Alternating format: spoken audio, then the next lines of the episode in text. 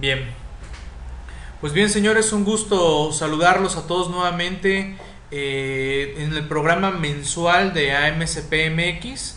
Es un programa eh, de enlace con todos aquellos socios AMCPMX y todos aquellos interesados en sumarse a este nuevo gran proyecto que hemos iniciado varios colegas a lo largo y ancho del país, que es la Asociación Mexicana de Contadores Públicos en las redes sociales. Y estamos eh, marcándolo como un programa mensual cada tercer lunes del mes o cada tercera semana del mes y en esta ocasión eh, nos corresponde eh, a su servidor comentar en esta hora a MCP. Eh, ya iremos viendo la posibilidad de abrirlo de manera quincenal, pero también recordar y anotar que este, este día, esta hora, la estamos compartiendo con nuestro colega Sergio Aguilar. Él intervendrá los siguientes lunes a las 5 de la tarde. Ya veremos por ahí eh, si rotamos la hora MSP en otro horario para ya dejarle en forma a nuestro colega Sergio Aguilar su programa ya de lleno. Así que de mientras estaremos compartiendo eh, de manera eh, mensual esta hora a MCP. Es un honor para mí saludarlos y bueno, saludo a los que tengo aquí en el, en el área de participantes. Eh, ya saludé a, los que tuvieron el bien de escribirme a través del chat, pero los que no me hayan escrito, pues ahorita aquí les jalamos la, la oreja, ¿no? Saludos a Belardo, Ángel, Arechiga, Armi, Arnulfo, Beatriz, Sergio, Cruz, Emanuel, Engazo, Eric, Eric sí, Gabriel, Hilda, Jani, Jesús, Juan, Julio, Luis Eduardo, Luis José, Marcos, Mariana, Misael, Pablo, Patti, Pedro, Ramón, Roberto, Rosalinda y Víctor. Si alguno de ustedes no me escribió por el chat, bueno, pues aquí ya, lo, ya los acabo de, mencionar, ¿no? Bien, eh, de lo que pretendo abordar en esta hora de AMCP antes, eh, eh, hablaré de otros puntos, pero el tema que pretendo abordar es las relaciones laborales ante las reformas a la Ley Federal de Trabajo. Vamos a ver ahí las modalidades que se agregaron a los contratos por tiempo indeterminado y tiempo determinado, porque como tal no es una nueva forma de, contratación, sino es una modalidad dentro de los esquemas que ya, ya estamos manejando actual, bueno, que manejábamos anteriormente a, estas reformas. ¿Qué pasó Ramón? Saludos, saludazos al buen Ramón, el Torito Time, el Tecate Time, el Corona Time y no sé qué tantas bebidas más este, nos estarás compartiendo por ahí Ramón. ¿Vale? Hecho, pues bueno, eh, antes de iniciar nuestro tema en forma y de lleno, eh, déjenme comentarles eh, lo último que ahorita estamos comentando en la Asociación Mexicana de Contadores Públicos en, redes, en las redes sociales. Ya ahorita todos los socios AMCP han cubierto su norma de educación profesional, así como la evaluación de contador público autorizado ante, ante el IMSS estas normas eh, ya se han presentado eh, y que se presentaron a más tardar el último día del mes de enero y que ahorita en este intervalo de tiempo eh, se está en la revisión, en la evaluación y en la presentación respectiva para las diversas autoridades. En este caso, sobre todo al SAT, que eso ya lo hace directamente los colegios y todos aquellos socios AMCP que han cumplido con dicha norma les será enviado de manera digitalizada su constancia de la norma de educación profesional. Aquellos socios AMCP que requieran el original porque así lo solicita alguna de las autoridades ante las que tienen que acreditar eh, que han cumplido con esta norma, bueno, por favor solicito que contacten a nuestra compañera Marlene, quien es la encargada de todos los detalles administrativos de AMCP para que por favor gestionen con ella eh, la tramitación y envío de su norma de educación profesional de manera original. ¿Por qué lo manejamos así? Ah, bueno, lo manejamos así porque no todos los socios eh, AMCPMX requieren el original como tal. ¿Por qué? Bien, eh, por ejemplo, hay socios que simple y sencillamente tienen el registro ante el SAT y como ese ya no se presenta de manera original ante cada administración local en donde en todo caso corresponda al socio, eh, esta obligación ya la hace de manera directa el colegio, por lo tanto pues no, no lo requiere. ¿no?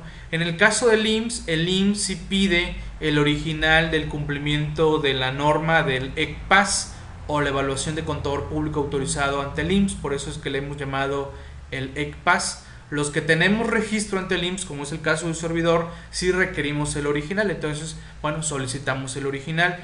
Eh, si también tenemos registro ante el Infonavit, eh, desgraciadamente el Infonavit, eh, su sistema que antes este, lo hacíamos de manera digitalizada, pues simple y sencillamente enviamos digitalizado el, cumplimiento de la norma de educación profesional y ya, no necesitábamos el original. Sin embargo, como el sistema del Infonavit no, no está funcionando del todo bien, pues bueno, presentamos eh, de manera original la norma de educación profesional y por ello también si tenemos registro ante el IMSS necesitamos eh, el original porque la autoridad lo pide para cotejo.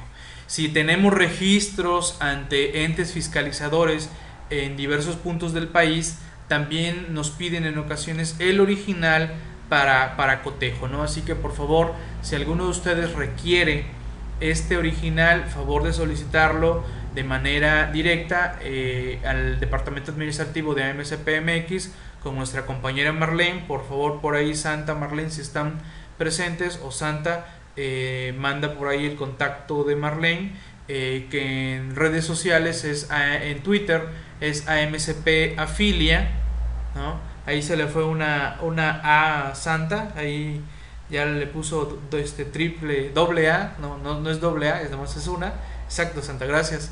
Eh, por favor, para que si requieren el original, eh, les dé todas las normas respectiva a nuestra compañera Marlene. Igual por ahí los teléfonos. ¿Vale? Bien, otro punto ya de los informativos de AMCPMX. Igual, si alguno de ustedes tiene alguna duda sobre esta asociación, por favor, es el momento, algún detalle. si no se han sumado a ella, por favor, súmense. Cualquier eh, duda e información, por favor, en este momento lo podemos ver en vivo y, a todo color. Otro punto que hay que recordar es el refrendo de la certificación. El refrendo de la certificación, eh, recuerden que todos aquellos que nos encontramos certificados por un colegio de contadores, en este caso por AMCPMX, eh, o bien lo que sería nuestro ente eh, que nos colegia de manera general, que es el Colegio Regional del Sur, eh, tenemos que refrendar cada dos años nuestra norma. Para esto, pues vemos nuestra certificación y vemos cuándo vence. Si venció eh, a fin de año o está por vencer en este año, se recomienda que por favor soliciten su refrendo de certificación. ¿Cómo se refrenda la certificación? manifestando los dos últimos cumplimientos de la norma de educación profesional continua y cubriendo el arancel respectivo. Todo esto se lo encuentran ustedes en la página de amcp.mx. Ahí está, para que por favor, si ustedes tienen la certificación, eh, lo refrenden con tiempo. En, en, AMCP los refrendos son cada dos años. Eh, tómenlo en cuenta porque otros colegios o institutos eh, manejan más, más años. ¿no? En, el caso de, de AMSP eh, es cada dos años y que también, pues bueno, la idea de hacerlo cada dos años, la verdad eh, se me hace muy bueno porque es una forma más rápida y constante de manifestar que nos encontramos actualizados y también nos evita el tener que andar después buscando documentos de hace cuatro, cuatro más o más años, ¿no? Así que ahí también tenemos ese, ese comentario. De los aquí presentes, eh, ¿quién no se ha incorporado a esta agrupación? Claro, si ustedes ya pertenecen a otro, a otro colegio, pues excelente, ¿no? La idea es formar y ser parte de, un colegio, sentirse a gusto en ese colegio, sentirse apoyado, respaldado eh, y, que nos abren las puertas para participar, adelante. Eh, si sienten por ahí que no, no están sintiéndose respaldados, apoyados, bueno, aquí tenemos eh, una, una, excelente opción y que está fortaleciéndose eh, con el esfuerzo de cada uno de todos los que formamos y somos socios actualmente, ¿no? Así que son bienvenidos. La cuota de AMSP MX es de 1.500 pesos al año eh, y de 1.000 pesos como cuota preferencial aquellos que se acrediten como socios Anafinet. Así que también ahí pues un beneficio más de ser socio Anafinet es que tenemos una cuota preferencial en la agrupación. No tenemos que eh, manejar eh, cuotas muy, muy altas, que fue uno de los reclamos cuando tratamos de recopilar eh, para crear esta agrupación. Y una de las quejas generales y más manifiestas es que los colegios cobran cuotas muy, muy altas y que pues muchos se les hace bastante complejo el estar cubriendo dichas cuotas Así que, pues bueno, lo tratamos de recoger y, tratamos de imponer ahí eh, una cuota bastante, bastante accesible, ¿no? Así que, por favor, ahí les dejo la, invitación. Eh, actualmente su servidor está encabezando en la presidencia esta agrupación. Nuestro vicepresidente es Carlos Sandoval. Nuestro tesorero eh, es Jacobo Fournier. Así que tenemos representación en varios puntos del país. Eh, con socios, socios que ya se han unido a lo largo y ancho del país. Yo creo que en breve estaremos llegando a, a 100 socios eh, en, el, en el país. Desde luego que iremos sumándonos mucho más, nos iremos fortaleciendo con las diversas eh, delegaciones que conforma AMCP, Colegio Regional del Sur, y, pues bueno, ahí queda la, la invitación alguna duda, alguna inquietud que alguien me desee plantear sobre, sobre nuestra agrupación de contadores públicos, por favor, eh, señálenme, por el test chat y, con todo gusto, ¿no? Ya para entrar de lleno al tema que, nos atrae en esta, en esta sesión y que desee compartir, ¿no? Desde luego que es un tema bastante amplio eh, que tendremos en esta, en esta hora por cierto, este Santa, de la compañera, la compañera Araceli no, ya no eh, confirmó que no iba a poder estar, ¿verdad? Sí, sí me quedé así con esa idea o, o posteriormente ya, ya comentó que sí, no, no podrá dar charla. Ah, ok, perfecto. Bueno, si nos llegamos ahí a, a cortar un poquito más de tiempo, pues que excelente, ¿no? No vamos a, a robarle eh, tiempo a nuestra compañera Araceli, ¿no? Bien, Ok, pues bueno, no veo comentarios, no veo dudas sobre lo que acabo de expresar, así que daremos inicio a nuestra sesión ya de manera formal. Eh, le he denominado así de manera breve relaciones laborales ante las reformas a la Ley Federal del Trabajo. Como ya lo señalé, es, eh, las reformas a la Ley Federal del Trabajo es un tema bastante amplio. Ya este, se, se han programado videoconferencias los sábados eh, para hablar del tema. Es más, eh, asomándome de, rapidito a la página de actualizandome.com, la página que maneja Anafinet en coordinación con diversas capacitadoras eh, en el país. Por ahí tenemos este, el área de, videoconferencias. Voy a entrar aquí de, rapidito para, recordar las fechas que, tenemos para, para estos este, eventos. Eh, por ejemplo, eh, este sábado va a estar nuestro compañero eh, Pablo Gutiérrez con el tema defensa fiscal de derechos humanos, con costos bastante accesibles, costos que arrancan en 400 pesos. También tenemos una sesión el miércoles y viernes con nuestra compañera Araceli sobre salarios pagados al extranjero. Tenemos el 9 de marzo, no sé si por ahí Gabriel ahorita en su plática comentó que para invitarlos a la sesión sobre cooperativas de consumo el 9 de marzo. Y tenemos por ahí principales ilegalidades del IMSS por video, videoconferencia. Así que este, ahí tenemos los, los temas que vamos a estar abordando en las próximas sesiones. ¿no? Así que no sé si por ahí lo, lo comentó eh, nuestro compañero. Eh, es miércoles y viernes, Mariana, 21, 20 y 22, perdón. 20 y 22, sí, por ahí Araceli eh, no, no pudo mover algún detalle que le surgió el jueves, así que la segunda sesión será el, viernes, estimada Mariana. Por favor, para que lo, anotes y lo modifiques por si te habías ahí este, anotado miércoles y jueves, ¿no? Por favor.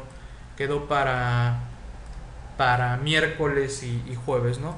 Desde luego que si ustedes son socios AMCP y socios Anafinet, tienen eh, un descuento preferencial. Eh, generalmente los costos han quedado en 400 para socios AMCP Anafinet y 700 para aquellos que, no sean socios de estas eh, agrupaciones. Así que ahí queda la, la invitación. Bien vamos a darle arranque al tema. Por ahí vamos a hablar de las nuevas formas de, modificación de, los contratos que se dieron ahora en esta reforma laboral y precisando algunos puntos. No reitero, el tema es bastante amplio. Eh, trataré solo algunos artículos. ya iremos abordando otros puntos más en otras sesiones. Ya veremos si en la hora Anafinet o bien en en esta hora MSP, MX, lo vamos, lo vamos observando, ¿no? Tenemos el artículo 35 que nos señala que las relaciones de trabajo pueden ser por obra o tiempo determinado, por temporada, por tiempo indeterminado y en su caso poder ser sujeto a prueba o a capacitación inicial. A falta de estipulaciones expresas, la relación será por tiempo indeterminado. ¿no? Así, así tenemos este artículo 35 de la Ley Federal del Trabajo, eh, que ahorita vamos a ir ampliando un poquillo más. Pero bueno, eh, creo que por obra y por tiempo determinado no tenemos duda. Ahí nada más siempre hago mucho recalco a que lo que sería las relaciones por obra o por tiempo determinado, siempre justificar muy bien la razón del por qué es así. No se trata simplemente de señalar en un contrato que tal o cual trabajador lo hemos contratado por tres meses, dos meses, un mes, seis meses, ¿no? No, no, tenemos que justificar la razón, motivo por la cual lo hemos contratado de tal o cual manera por tiempo determinado o bien la obra. Una modalidad que también se integra es la de por temporada para quedar, para quedar sujeto a un contrato por tiempo indeterminado pero sujeto a temporada. ¿no? También ahí eh, ya se han comentado esas cuestiones interesantes sobre esta nueva modalidad en donde por ejemplo eh, en, los, en los cañeros yo ya sé que en tales épocas eh, vamos a levantar la caña. Y ya sé hasta cuáles son los trabajadores que siempre están aquí conmigo trabajando en esas épocas.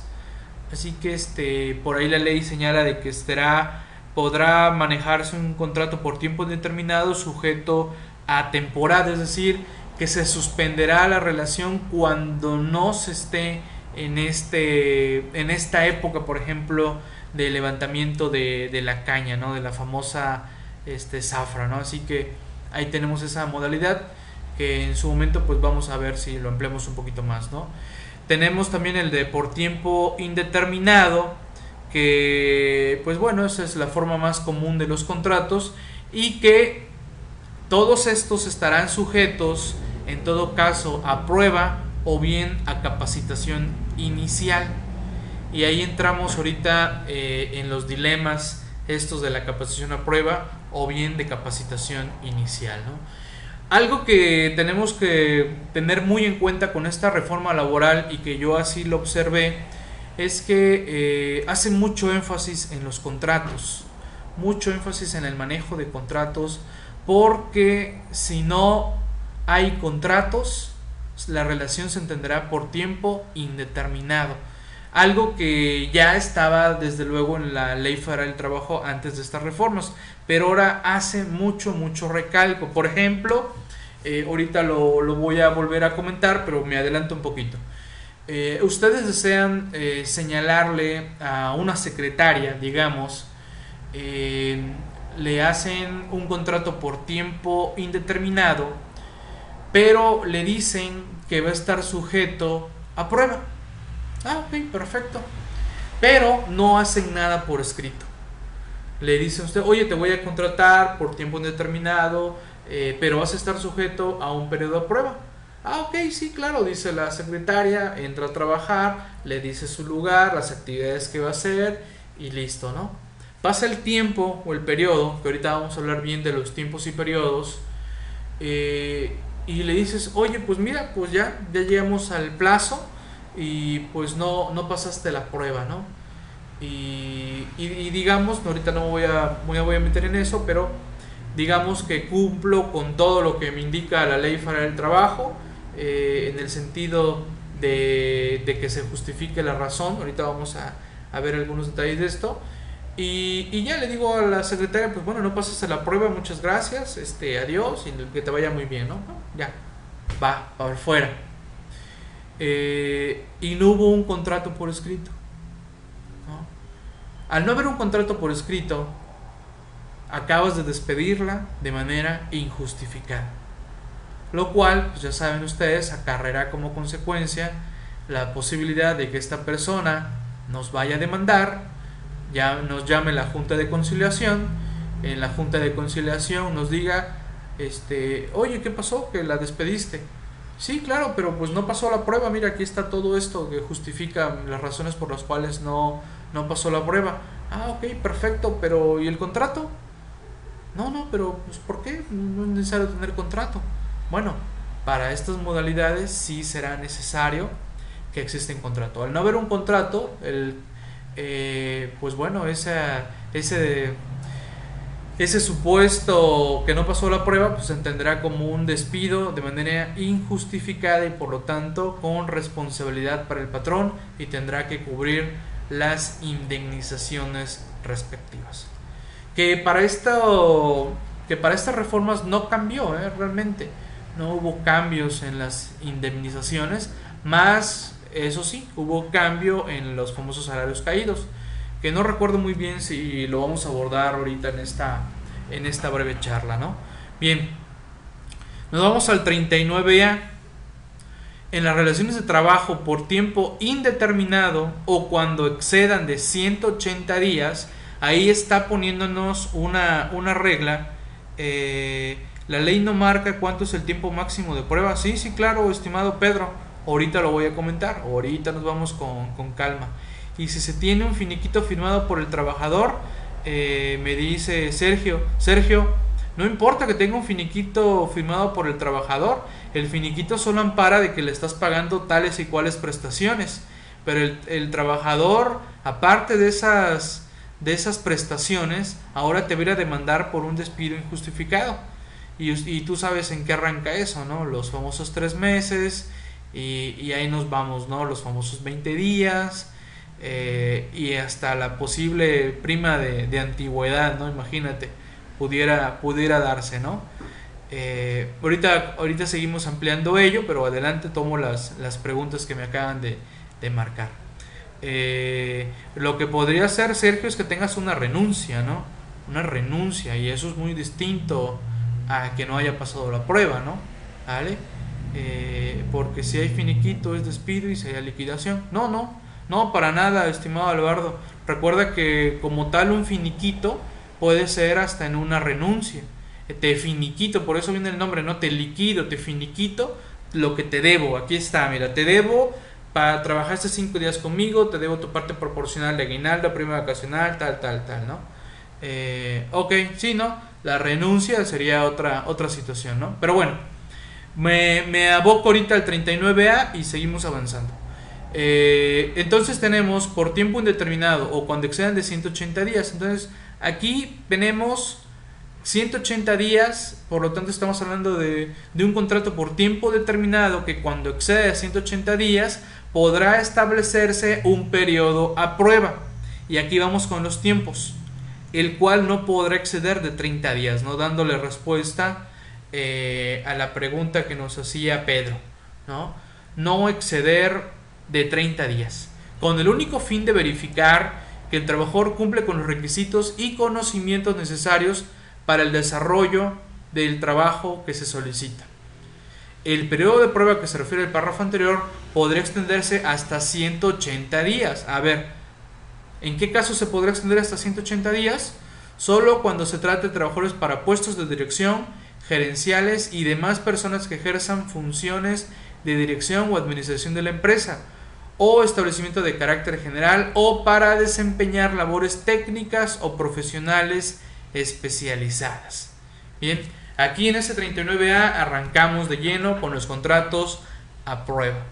No exceder de 30 días, trabajos especializados, 180, eh, o bien puestos gerenciales de dirección, o bien que tengan funciones de administración dentro de la empresa. Sigue el 39, el 39A.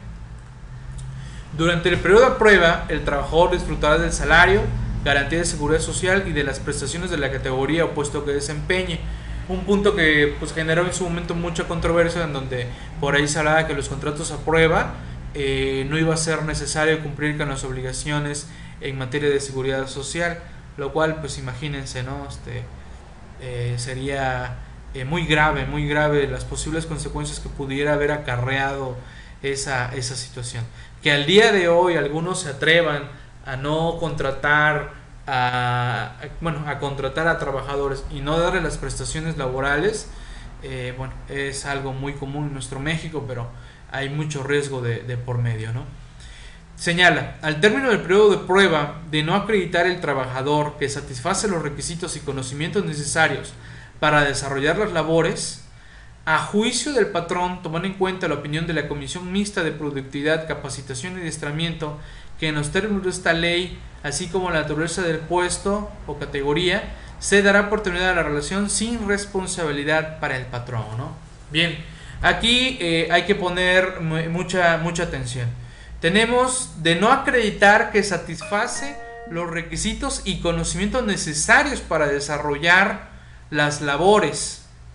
Ahí, por favor, eh, es necesario que vayamos armando perfiles de puesto, vayamos armando eh, cuáles son las actividades que debe de realizar el trabajador o los trabajadores que estemos contratando bajo estas modalidades eh, y por ahí la frase está a juicio del patrón, el cual creo y considero que pudieron haberlo redactado este, mucho, mucho mejor. Desde luego que eso de a juicio del patrón lo entiendo en la manera de evaluación del patrón que haya hecho para considerar si tal o cual trabajador cumplió o no, o no cumplió o pasó la, la prueba. Así que también eh, será necesario establecer controles y evaluaciones para acreditar en su momento que ese trabajador no cumple. Digamos que el patrón estableció en la empresa que para ese puesto se requiere una calificación de 9, digamos, que ponemos evaluaciones y de 9, ¿no? Y el trabajador acreditó una calificación de 8. Entonces, a juicio de esas evaluaciones, a juicio del patrón, no alcanzó la calificación de 9, y todavía a ello le sumamos la Comisión Mixta de Productividad, Capacitación y Adiestramiento, que acuérdense que todo este capítulo dentro de la Ley Federal del Trabajo se modificó sustanciosamente. Esta comisión mixta que se debe formar entre patrón y trabajador, y trabajadores desde luego, para ver eh, cuáles son las capacitaciones que van a tomar, etcétera, etcétera. Eh, con todo esto bien soportado y bien documentado, el contrato en la mano de que se te contrató por tiempo eh, indeterminado sujeto a un periodo de prueba, pues bueno, le mostramos las evaluaciones, le mostramos que no cumplió el perfil que requeríamos dentro de esos 30 días y pues bueno, le diremos, pues no has pasado la prueba, eh, pues fue un gusto, gracias, eh, le pagas lo que le tengas que pagar de sus finiquitos, ¿no? sus salarios, sus partes proporcionales y muchas gracias, ¿no? Listo. Con todo esto documentado, bien armado, el contrato y todo, el trabajador aún así podría ir a demandarnos ante la Junta de Conciliación y Arbitraje. Es ahí donde vamos a tener que ponernos atentos para ver cómo salen los criterios o cómo empiezan a surgir los criterios por parte de los tribunales eh, laborales o bien por lo menos con los de conciliación en su momento, ¿no?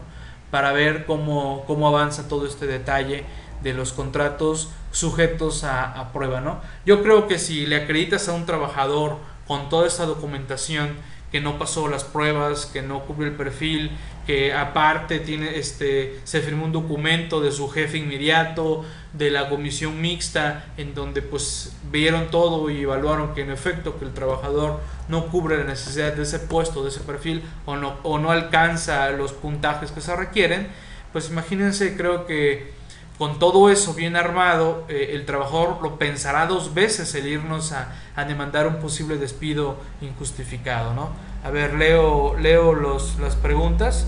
Eh, eh, al término del contrato de prueba, si no da el ancho para el puesto que le corresponde, solo finiquito o nada. No, pues este, desde luego, Marco, le vas a tener que pagar las partes proporcionales, ¿no? De, de lo que pudiera haber sido eh, una posible prima vacacional, un posible eh, aguinaldo, eh, su salario que le corresponda por los días, nada más, Marcos, pero no le, no le va a corresponder nada más, ¿vale? Pedro, ¿qué será bueno? Eso es bueno. ¿Qué es bueno, Pedro? Ahí no, no, no, no alcancé a, a entender el comentario este, global. Entonces ahí tenemos, ese fue el contrato a prueba. Ahora, relación de trabajo para capacitación inicial.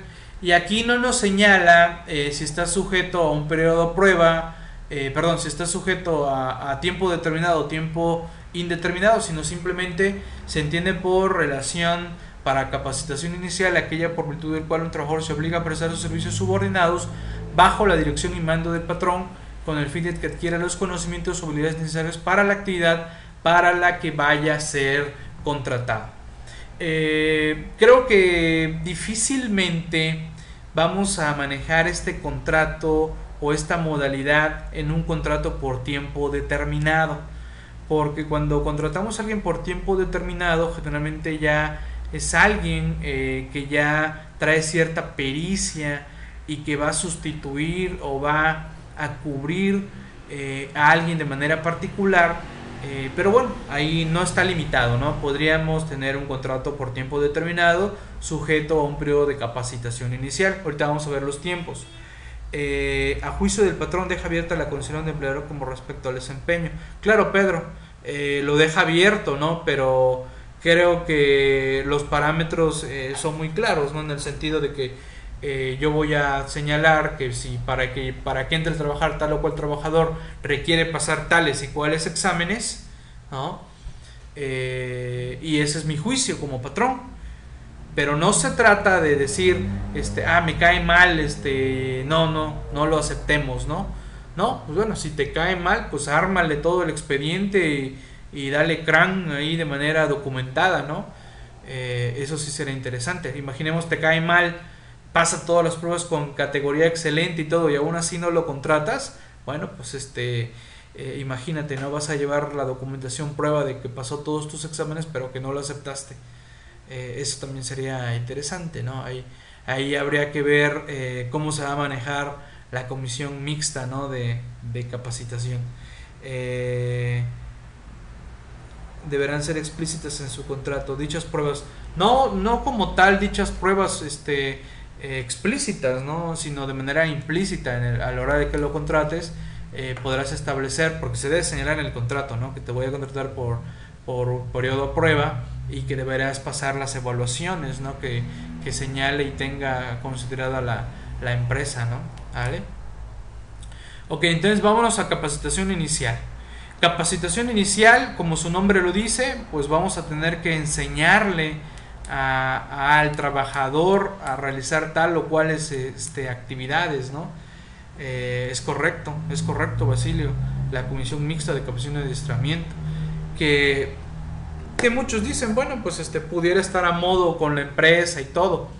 Bueno, pero pues este, yo creo que uno como patrón hace la comisión de, de, capacitación y adiestramiento y es muy bueno, ¿no? Este, armemos nuestra comisión, señores, este, si bien es cierto, tengo la obligación de capacitarlos, eh, díganme y márquenme cuáles son las áreas prioritarias de, los diversos departamentos que maneja la empresa para capacitarlos, ¿no? ¿Hasta cuánto? Bueno, pues este, eh, pues hasta donde pueda ser posible con la, entre la relación eh, costos, eh, tiempos, y oportunidad por parte de, la empresa, ¿no? ¿Vale? La vigencia de la relación de trabajo que se refiere al párrafo anterior tendrá una duración máxima de tres meses. En capacitación inicial tenemos máximo tres meses y hasta seis meses solo cuando se trata de trabajadores para puestos de dirección o gerenciales. y demás personas que ejerzan funciones de dirección o administración dentro de la empresa, ¿no? O bien para desempeñar eh, labores que requieren conocimientos profesionales especializados. Entonces tenemos aquí ya el de capacitación inicial. Igual nos vuelven a señalar una frase muy similar al que acabamos de ver de los contratos eh, a prueba. Del de disfrutar de un salario, garantía de seguridad social, las prestaciones y de no acreditar competencia del trabajador a juicio del patrón, tomando en cuenta la, la este, opinión de la Comisión Mixta de Productividad, Capacitación y Adiestramiento, así como la naturaleza del trabajo, se dará por tener la relación sin responsabilidad para el patrón. ¿no? Igual, ¿cómo? No se trata de que, ah, mira, te voy a contratar por capacitación inicial, bienvenido, mira, siéntate, este es tu lugar, está tu computadora y esta es la chamba, ¿no? Le entregas un tambache de, de papeles, un tambache de hojas, eh, de documentos, de lo que sea, de su área de trabajo y lo pones a chambear, ¿no?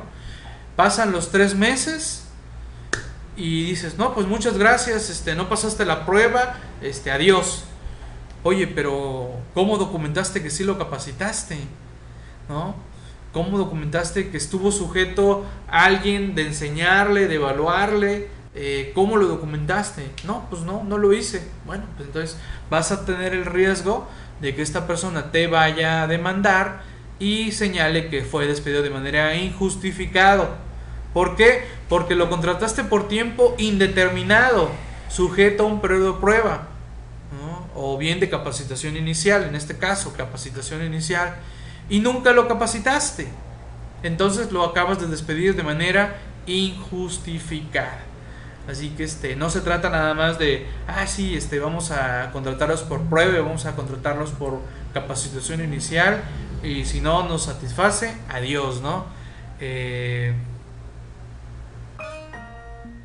eh, ¿Qué diferencia hay entre capacitación inicial y capacitación a prueba? A prueba, eh, Pedro, es que ya tiene el conocimiento previo. Es más, ahorita vamos a llegar a una parte en donde desde mi particular punto de vista, creo que como quedó redactada la ley federal del trabajo, pareciera que vamos a, a, iniciar contratando a un trabajador por un periodo a prueba, eh, perdón, por un periodo de capacitación inicial y después por un periodo a prueba derivado de esa capacitación inicial, que va a estar sujeto, por desde luego, a, controversia, pero ahorita lo vamos a, comentar. ¿Qué diferencia hay? Eh, a prueba yo no requiero capacitarte. A prueba tienes 30 días para demostrarme tu conocimiento. Yo te contraté como un contador especialista en el área fiscal, ¿no? Te entrego documentos, te entrego papeles y quiero que me hagas la determinación de impuestos, hagas una excelente planeación fiscal y de repente veo que no sabes ni cuál es la tasa del ICR, andas perdido en el YETU, no sabes qué es el IDE, eh, no manejas correctamente todas las cuestiones informáticas que tiene la página del SAT, no sabes qué es una compensación, no sabes cómo se tramitan devoluciones, no sabes qué es la firma electrónica avanzada, pues oye, más pruebas de que no, no conoces este eh, y no dominas tu área, pues bueno, no has pasado la prueba, adiós, Te voy a contratar para capacitación inicial para que seas el, auxiliar de nuestro gerente en fiscal, ¿no? Ok, pues vas a estar, ¿quién va a ser tu jefe? Pues va a ser precisamente el superior que sí, que ya tiene años en el área de impuestos y que va a capacitarte para que pues veas bien cómo está todo el manejo de los impuestos, el área fiscal, los diversos impuestos, etcétera, etcétera, ¿no? Pasa el periodo de tres meses o bien lo aplicamos de seis meses por ser especializado este, te evaluamos, no pasas la prueba, te hacemos los exámenes, los estudios, todo, no pasas la prueba, pues bueno, adiós, ¿no? Pero estuviste sujeto a una, a una capacitación, ¿no?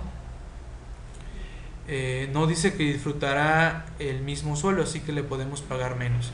Ahí no, no entendí tu comentario, estimado Pedro, ¿no? Pero bueno, si gustas em, ampliarlo, por favor, ¿no? Entonces tenemos el 39B. El 39C, vamos a ver cómo dice aquí. La relación de trabajo con periodo a prueba o de capacitación inicial se hará constar por escrito, garantizando seguridad social y en caso contrario se entenderá que es por tiempo determinado y se garantizarán los derechos de seguridad social del trabajador. Bueno, esto es parte de lo que hablábamos, ¿no? Eh, entra a trabajar un trabajador a la empresa, le digo que va a estar sujeto a prueba o capacitación inicial y no hay contratos escritos. Le digo que no pasó la prueba, no pasó los exámenes y pues lo despido sin responsabilidad para el patrón. Me demanda, no hay contrato, la junta dice, pues bueno, lo acabas de despedir de manera injustificada. Así que por escrito, vamos a manejar esto por escrito. Eh, antes de seguir avanzando, algo también muy, muy constante que, que nos preguntan es que si estas reformas aplican para aquellos trabajadores que hayan sido contratados antes de la entrada en vigor de las reformas. ¿Cuándo entraron en vigor, por cierto, las reformas a la Ley Federal del Trabajo? No sé, alguien que me lo, me lo recuerde, por favor. Alguien que me recuerde esto. ¿no? Alguien que me lo recuerde, por favor, por favor.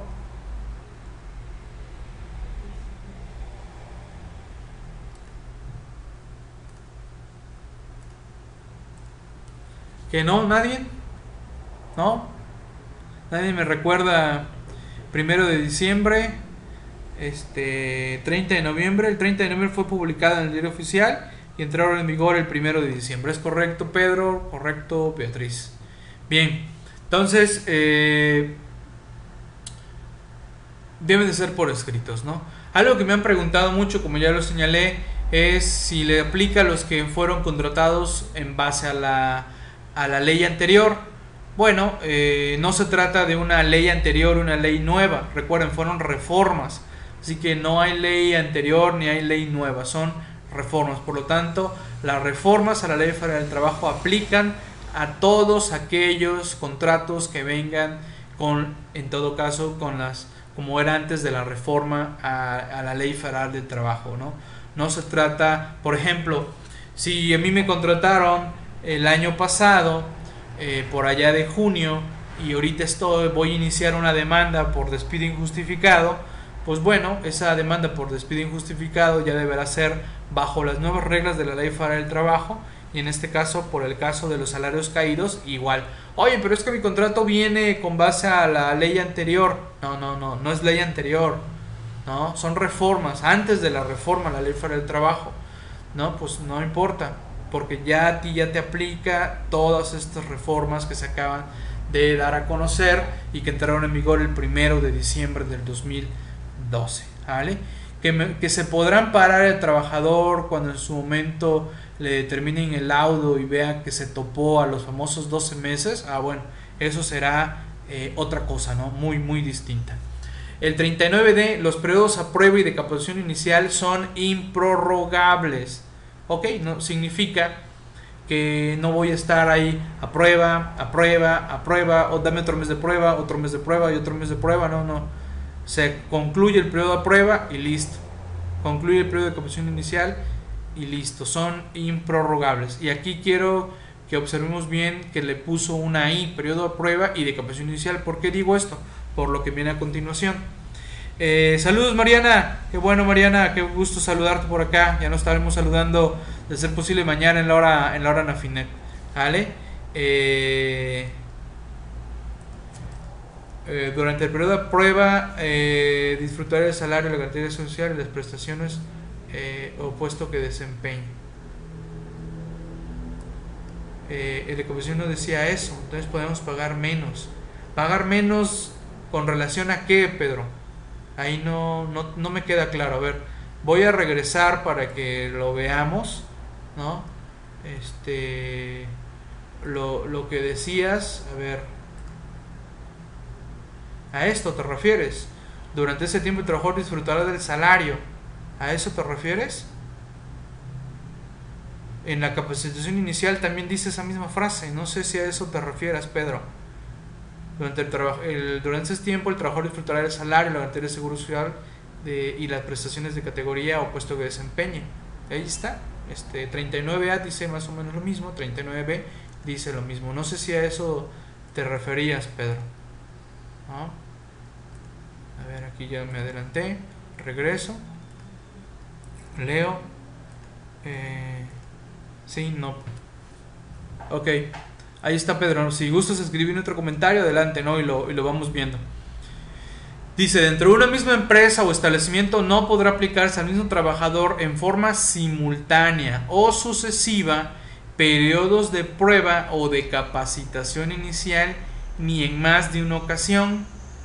Bien, aquí empieza eh, una controversia muy fuerte en donde pareciera que la redacción señalara como que sí se va a permitir eh, simultáneo, desde luego que no, sucesivo, eh, periodos a prueba, pues ya nos señaló que hasta son improrrogables, ¿no?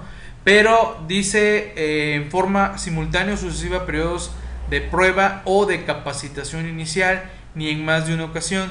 Pareciera que la redacción si estuviera permitiendo que si un trabajador lo pudiera yo capacitar de manera inicial y que después lo pusiera yo a prueba. ¿no? Ahí tenemos eh, un dilema muy fuerte entre, entre varios eh, colegas por la forma en cómo está redactado. ¿no?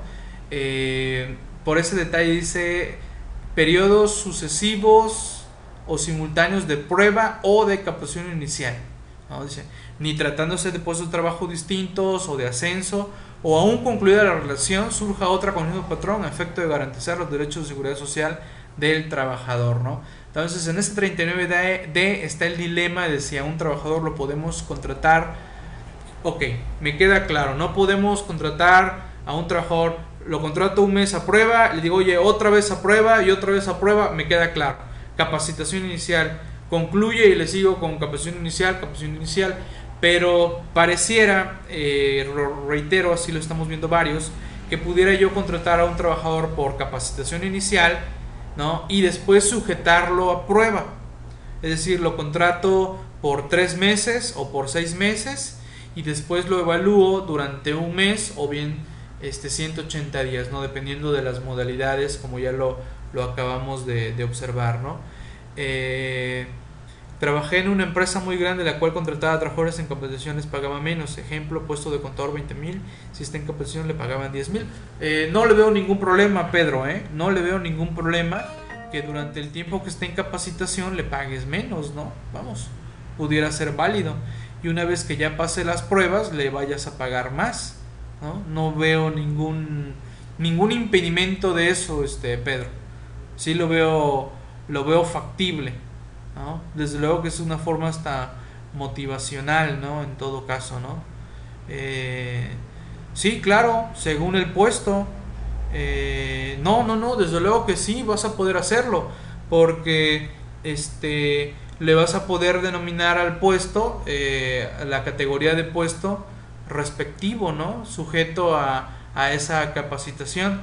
Desde luego, reitero, Pedro, vas a tener que hacer modificaciones este, organizacionales si es que eh, lo quieres aplicar como tal cual a la categoría de, puesto respectivo, ¿no?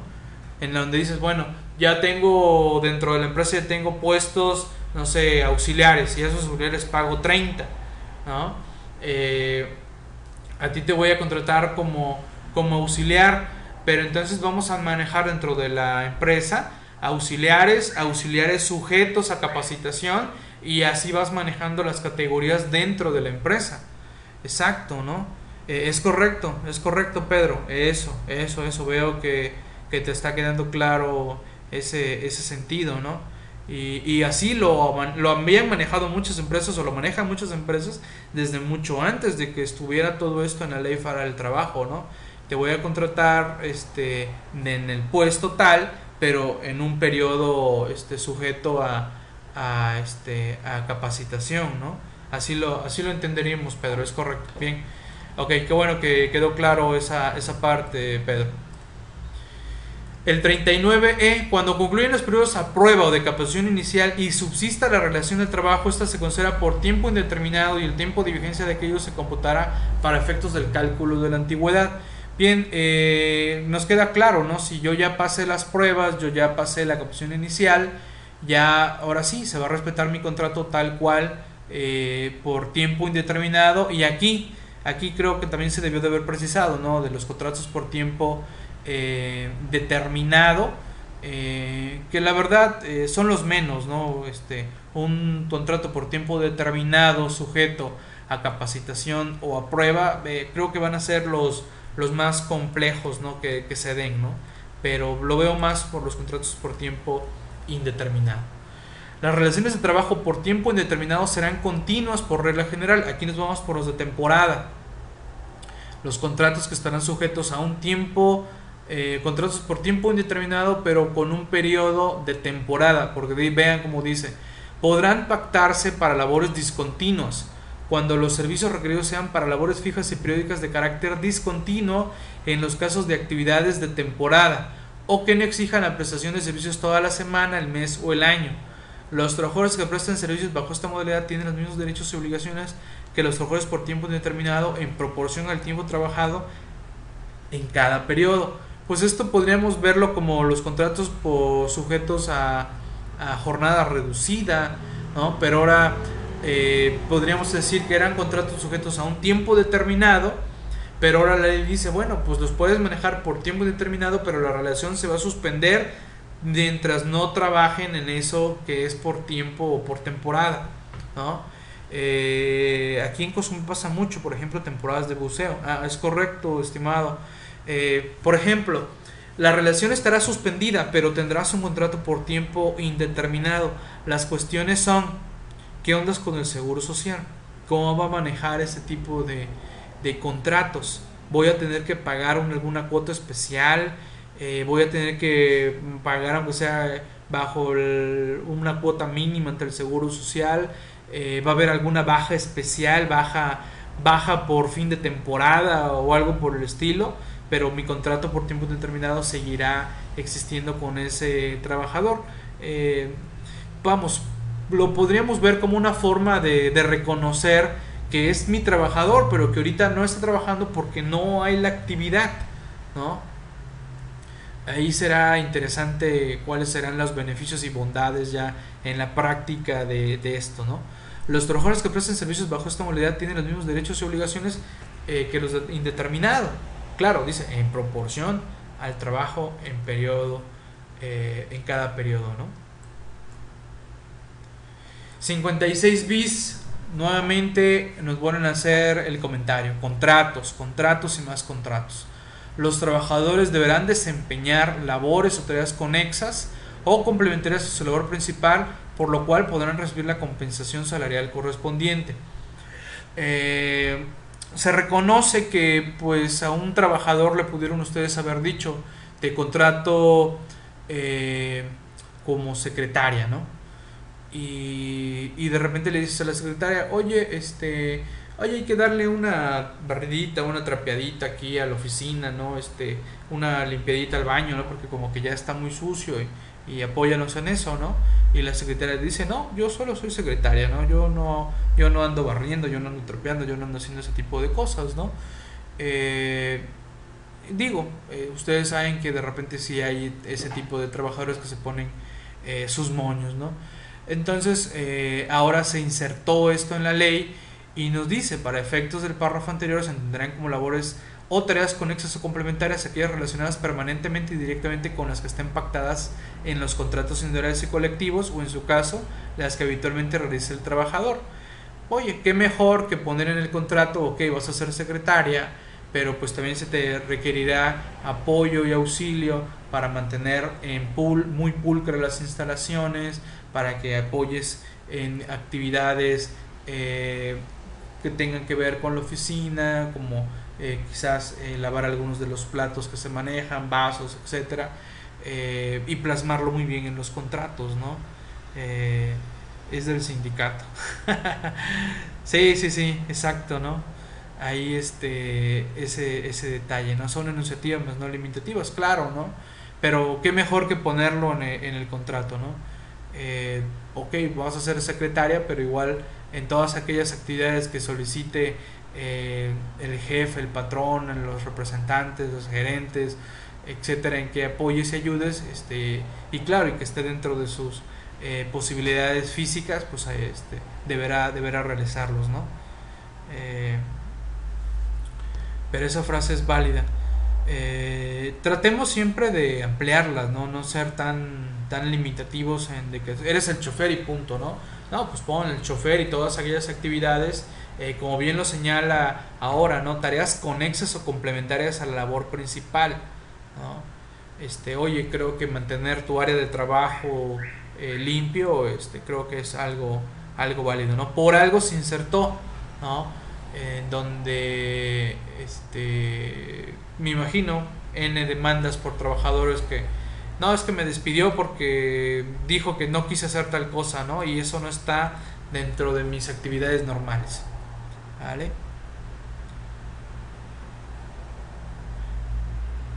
Este, sí, es, es válido ponerlo, Pedro, ¿no? Pero de preferencia, este, marca, ¿no? Porque tampoco se trata de que, digamos, la contratas como secretaria y después la andas como cargadora, ¿no?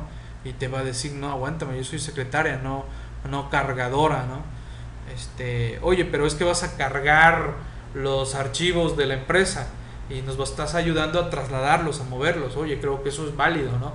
Pero no le digas, oye, ahora vas a cargar este eh, cajas de un producto que no tiene nada que ver ni con las actividades, ¿no? Eh, va para allá, ¿no? Ok, vea por último, para cerrar, hablamos de los contratos a prueba, contrato de capacitación inicial, eh, hablamos de este de por temporada, hablamos de esto de las actividades conexas y complementarias, y para cerrar, por último, si hay trabajadores que trabajan como vigilantes y trabajan las 12 horas y descansan un día, tengo dudas si se les paga los días festivos. Eh, Hani, eh, recordemos que eh, la jornada semanal es de 48 horas. Entonces hay muchos trabajos que ajustan estas 48 horas y en, días u horas de trabajo. ¿no? Eh, desde luego que si caen en días festivos, caes en los supuestos de los famosos pagos triples, ¿no? Y sí tendrías este, que, pagárselos, ¿no?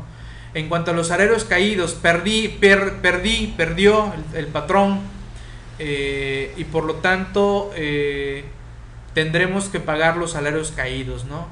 Se podrá solicitar ante la Junta de Conciliación que se le reinstale o bien que se le inicie con tres meses de salario a razón de la fecha que se realice el pago. Ahí se hizo una aclaración porque eh, imaginemos que pasaban 3, 4 años y, y pues este que se minimice con 3 meses de salario, sí, pero con el salario de hace 3, 4 años no, va a ser con el salario a la fecha en que se realice el pago del puesto en el caso en el que yo me encontraba.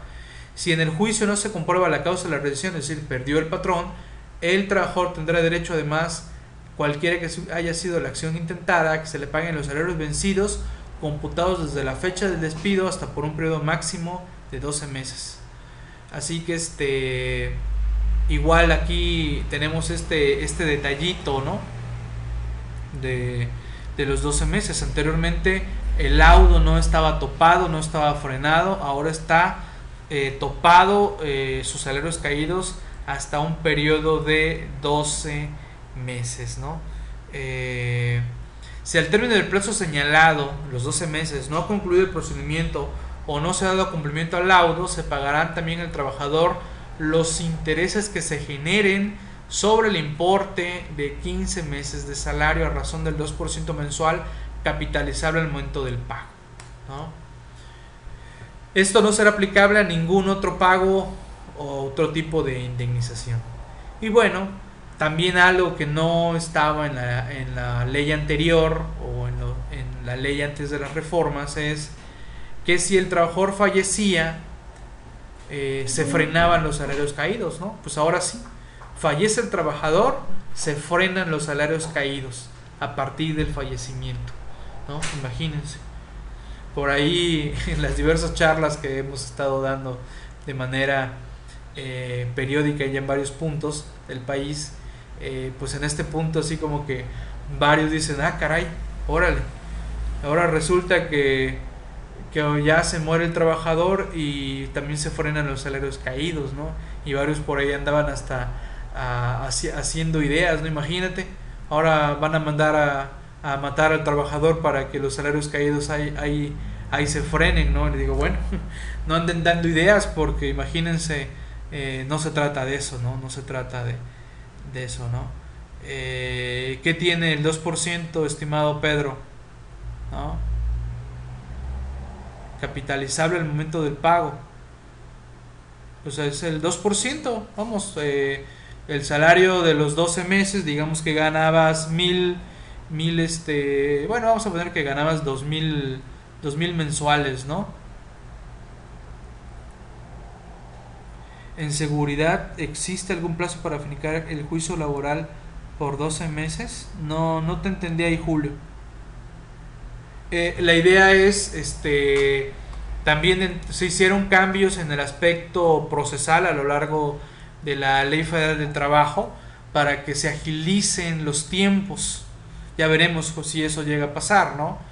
Pero la idea es que se agilicen los tiempos, Julio, que no se que no se que no se dilaten más de los, los casos de los patrones eh, y el trabajador, que ni el que ni el abogado del trabajador, ni el abogado del patrón, ni mucho menos eh, las autoridades laborales eh, hagan cosas raras por dilatar más los juicios, ¿no? Eh, decía yo del caso 2000 por 12, ¿no? Estamos hablando de 24 mil por el 2%, pues bueno, ahí vamos a obtener los intereses, eh, como bien lo, señala la, la, frase, ¿no? Capitalizable al momento del pago, ¿no? ¿Qué entender por lo de, lo de capitalizable? ¿No? Pues bueno, pues se le van a entregar esos 2%, ese 2% al momento del pago, ¿no? ¿Vale? A eso es lo que se refiere, ¿no? O no sé a qué te quieras referir, Pedro. ¿Vale? Ya por último, pues este, una prestación de varias que se agregaron en la Ley Federal del Trabajo y que ahí la pongo y que, que está dando mucho que pensar es sobre los permisos de paternidad de 5 días laborables con goce de sueldo para los hombres por el nacimiento de sus hijos o bien por haber adoptado un infante. ¿no? Eh, hasta el momento, si eh, sucede ahorita en una empresa, el patrón tendría que pagarle al trabajador eh, y recomendación insertarlo. ¿no? es correcto, el 2% decía sobre 15 meses. Sí, sí, exacto, Pedro. Qué bueno que me lo, me lo recordaste. Sí, sí, sí mi cálculo estaba ahí sobre los 12, no, es sobre los 15. Es correcto, Pedro. Qué bueno, qué bueno que me lo recuerdas. Ya me estaba yo ahí confundiendo en cuanto a los números. Exacto, es sobre los 15, el 2%. Se queda ya el salario caído a 12. Ya, los salarios caídos se quedaron ya en, en mi ejemplo en 24 mil. Exacto, ya, ahí está. Esos son los salarios caídos. Y los intereses van a ser sobre 15, ¿no? Que estaríamos hablando que serían 30. Los 30 mil por el 2%, y ahí se van a ir, 2%, 2%, 2%, me van a pagar mis 24 mil en su momento con mi 2% de esos 30 mil pesos durante los meses que, que se hubiera dado, ¿no? Eh, ya veremos qué cambios trae la ley del Seguro Social para ajustar diversas situaciones que trae esta ley para el trabajo, ¿no? Ok, eh, sí, bien. Ah, perfecto, Pedro. No, no, no, hay una, una disculpa, ¿no? Es correcto. Solo entra eh, para el 2%. Así es, sobre los 15, el 2%, por lo ya los salarios caídos ya quedaron congelados en el ejemplo que puse en 24 mil. Es correcto. Ok, eh, así es. ¿Cuál es la opinión del pago por hora? bueno, lo he señalado eh, realmente eso ya estaba, ya lo teníamos, ya se daba. Si yo gano 100 pesos al día y lo divido entre las 8 horas que trabajo, pues eso es lo que me pagan por hora, ¿no? No existe el contrato con modalidad contrato por hora, te voy, te voy, a, te voy a contratar por hora. No, no existe como tal, ¿eh? existe, ya lo acabamos de ver, el contrato por tiempo indeterminado, por tiempo determinado, por temporada este, y en todo caso sujeto a un periodo de prueba y un periodo de capacitación inicial. ¿no? Eh, es hora extra por hora, sueldo por hora, eh, repercusión en caso de muerte. Eh, bien, eh, sí lo, lo, tengo en cuenta, este Pedro, los famosos 5.000 salarios mínimos, que bueno, tenemos que se incrementaron y eso también tenganlo en cuenta se incrementaron todas las sanciones, vamos, hay sanciones que se incrementaron en un mil por ciento, muy atentos en el capítulo de sanciones que marca la ley fuera del trabajo, se incrementaron enormemente, pero también tenemos que tomar en cuenta que muchas de estas obligaciones están subrogadas por la ley del seguro social. Eh, si bien es cierto, eh, lo voy a... Eh, es correcto, Pedro, los 5 mil días de salario, ¿no? Las multas son bastante, se fueron bastante a, a las nubes, estimados, es correcto. sobre esos 5 mil, pues bueno, si mi trabajador no le estoy cubriendo las cuestiones de seguridad social, pues me van a aplicar en todo caso eh, las sanciones que, pueda marcar y que no, no, estén subrogadas por la ley de seguro social. Si no los tengo por lo menos todavía ni en el seguro social, pues bueno, voy a tener posibles consecuencias ahí en este artículo 502 eh, que a ver déjenme vamos a vamos a recordar por acá a ver de una vez lo, lo, voy a lo voy a abordar rápidamente ya que por aquí Pedro lo, lo acaba de, comentar. permítanme. Estoy abriendo por aquí el texto de la ley para tenerlo en cuenta. ¿No? Ley Trabajo. Ok, aquí está. Estoy, aquí está. Recuerden que, que este 500, este artículo como tal, se encuentra... Oh, ya se me volvió a cerrar aquí, pero permítame.